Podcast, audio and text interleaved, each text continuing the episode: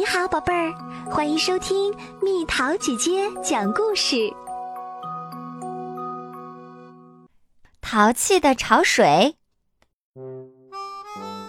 七月，我参加了日间活动营，和朋友马克一起参加了户外睡衣派对，还学会了玩滑板。七月，我姐姐凯特取下了牙套，但她大多数时间还戴着保持器。他对着镜子一直笑，但现在是八月了，没有活动营，马克也去旅行了，我该做些什么呢？凯特，一天早上，妈妈说：“你带着杰克去海边怎么样？”没门儿，凯特说：“他会没完没了的问问题。”我可以去吗？我问：“我可以现在就去吗？”我们可以待一整天吗？看呐，妈妈，他已经开始了。凯特说：“绝对不问了。”我保证说：“我不会烦你的。我还会负责准备午饭。”沙滩上拥挤的连坐的地方都没有，大部分沙滩都被海水盖住了。我把东西放下来。我没问凯特他喜不喜欢这地方，有点悬。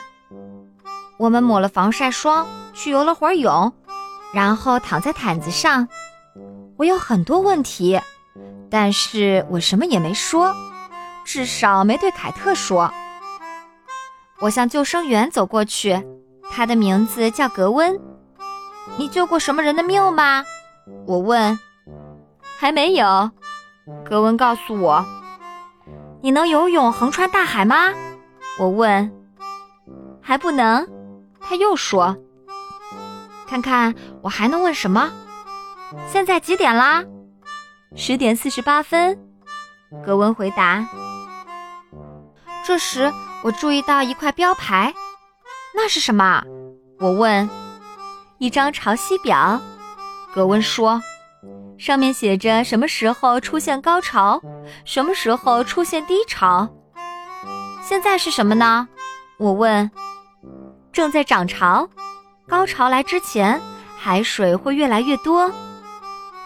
格温帮我读，高潮是在上午十一点四十，在那之后，海水会开始从沙滩上退去。他告诉我，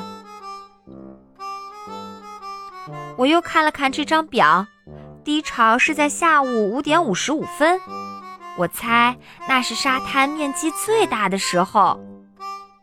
我又有了一个问题：你见过的最高的潮水是什么样子？有一次，在大风暴之后，海水漫过了整个沙滩，还有停车场。格温说：“哇哦！”我又问：“你最喜欢高潮还是低潮？”我喜欢挖格，寻找海洋动物，所以我最喜欢低潮的时候。格温说。我正打算问，我可以和你一起挖格吗？但是格温看起来有点烦了。我听见了凯特的喊声：“该吃午饭啦！”我跑到我们的毯子上，拿出食物。嗯，花生黄油三明治。凯特说：“我戴牙套的时候可吃不了这个。”他取下保持器，我们一起吃起来。然后凯特说。凉丝丝的芒果冰沙，现在尝起来一定不错。我们去小吃摊吧。小吃摊很远，但是我不介意，因为路上有很多好看的东西。我们停下来看堆沙堡比赛，一个人滑倒了，坐在了自己的沙堡上。哎呦，我说。我们停下来看帆船。过了一会儿，我们又停下来看女孩放风筝。这只风筝像怪兽，有点儿像心情糟糕时候的凯特。我们终于走到了小吃摊儿，凯特看见了几个朋友，他们聊啊聊。我等了好久，又觉得渴了。凯特又给我买了杯冰沙。我们往回走，经过了帆船、沙堡和放风筝的女孩。回到我们的营地时。我们发现毯子上有沙子，而且是湿的。嘿，凯特说：“防晒霜不见了，还有你的泳镜，我的保持器，有人把它们偷走了。为什么会有人偷你的保持器呢？”我差点问出来，但是忍住了。我在思考，我想到了沙堡。为什么我们走回来的时候看到了更多可以用来堆沙堡的沙子？而且那个放风筝的女孩站在沙滩上，而不是海水里。海水正在从沙滩上退去。格温正好经过。现在几点？我问他。快五点了。他告诉我，我们的东西丢了。你怎么还能问出这样愚蠢的问题？凯特说：“但这并不愚蠢。我正在努力思考发生了什么。”我径直向大海方向走去，跨过了一根被冲上岸的海草。沙子是湿的，而且呈现出波浪的形状。沙滩上有退潮后留下的小水潭、大水坑。我凝视着水坑，贝壳、螃蟹、小鱼。都在这里。我俯下身，离得更近些。杰克，姐姐在喊我，你在干什么啊？哦，对，找他的保持器。我快走进海里了。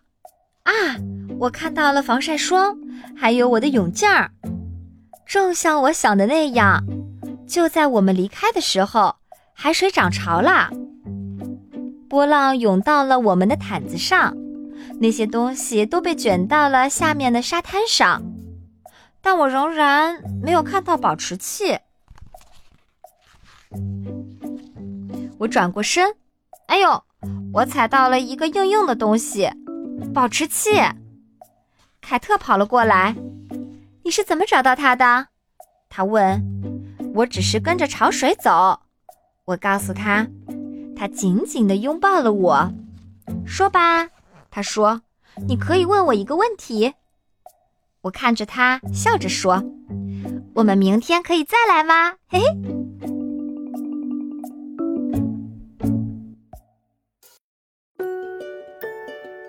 好了，宝贝儿，今天的故事就讲到这里。